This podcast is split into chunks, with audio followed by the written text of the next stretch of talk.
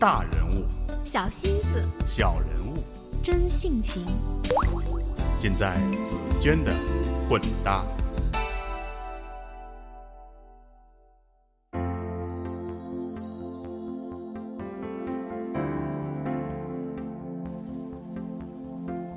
我是紫娟，各位好。众所周知，明天是个特别的日子，所以本期推送来说说和美丽女人有关的事儿。方健怡，原香港 TVB 新闻之花，后来跳槽 ICAC，也就是香港廉政公署，现在则是快乐自由人。来听听这位特立独行的美丽女人分享她的衣橱故事。初到联署的某个夏天，早上起床心情大好，心想今天一定要装扮得漂漂亮亮。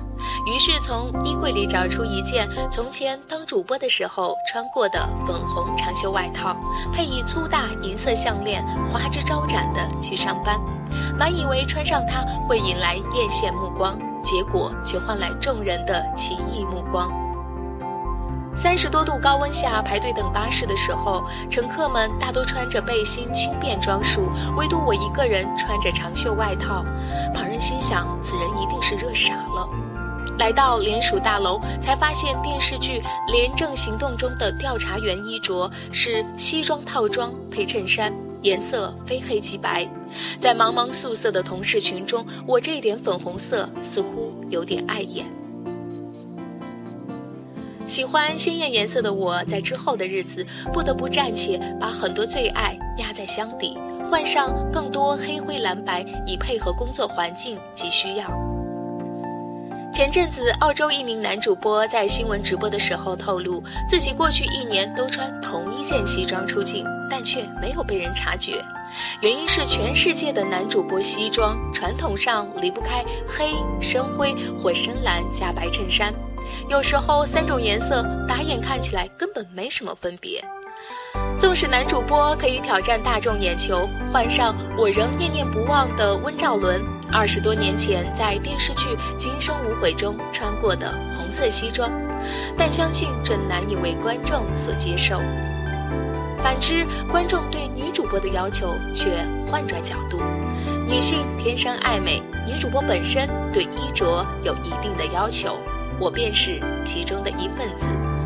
当年我逢星期一至五报晚间新闻，确实接受不了每天穿相同颜色的衣服。虽然旧公司没有服装赞助，但很多女主播也不吝工本，把月薪的一部分花在购置衣服中。打开衣柜，红橙黄绿青蓝紫应有尽有。我的目标是一个月内不许重复衣服。撞衫也是我的大忌，既然自己真金白银购入，自然想在群花中脱颖而出。心爱的衣服不想沦为制服，所以从早期开始，我便拒绝再买主播必备的套装，也避免到撞衫热点购物，而是到一些小店寻找好东西。不甘于颜色上求变的我，后期开始从衣服的配件着手。例如，外套缀以粗金链、粗腰带加大蝴蝶，要多夸张有多夸张，务求在报道新闻的技巧之余，再突出自己的形象，并显出自己的品味。疯狂购物的后果，并非欠下一身卡数，而是挤爆了衣柜。面对百多套衣服，先生是头号的牺牲者。因为家中三个落地衣柜，先生只能占用两个小抽屉，可是仍然放不下我排山倒海的衣服，一半要放在公司的衣帽间。当我决定辞职离开旧公司的时候，最令我感到惶惑的，不是我的前途，而是我的衣服。陈旧的、过时的，拿去衣物回收；新款的、漂亮的，低价卖给其他主播。赚取微薄收入，补贴散水饼开支。鲜艳的、前卫的，或者继续留在我的衣柜里。可是转工之后，这些鲜艳的、红红绿绿的衣服显然没有了用武之地。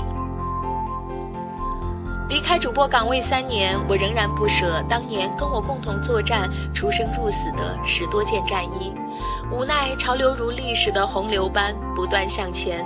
虽说潮流是个大循环，但我的衣柜负载能力等不了循环的终点与起点再次交汇对接。经过一轮痛苦懊恼的去芜存菁之后，留下的大多仍然是黑灰蓝白，离去的还是紫绿黄蓝。这些年，除了多番约束自己购物要谨慎之外，还正计划进行一个慈善义卖，可以帮到他人的同时，也协助离我而去的衣服找户好人家，希望他们继续光亮地呈现在别人眼前。本文选编自方建怡的微博。好吧，这期的内容分享就是这样。下面我想要说的是，在听了上期节目从影迷到导演一个另类学霸的不同寻常路之后，一位留学英国的资深媒体朋友说：“有梦想，迟早是要飞翔的。”而在听了之前的节目《歌手李健父亲和我》之后，一位叫傅博的朋友说：“好感动，理工生也有文艺气质。”感谢你的收听，如果喜欢本期推送，还请关注我的微信公众账号“紫娟的混搭传播”。如果喜欢这期推送，还请记得转发到你的朋友圈。周末愉快，拜拜。每个女孩都有个时尚梦，拥有一个满满脑包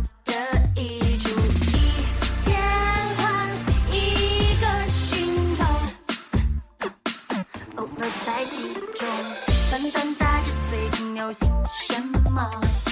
是波西米亚还是复古风？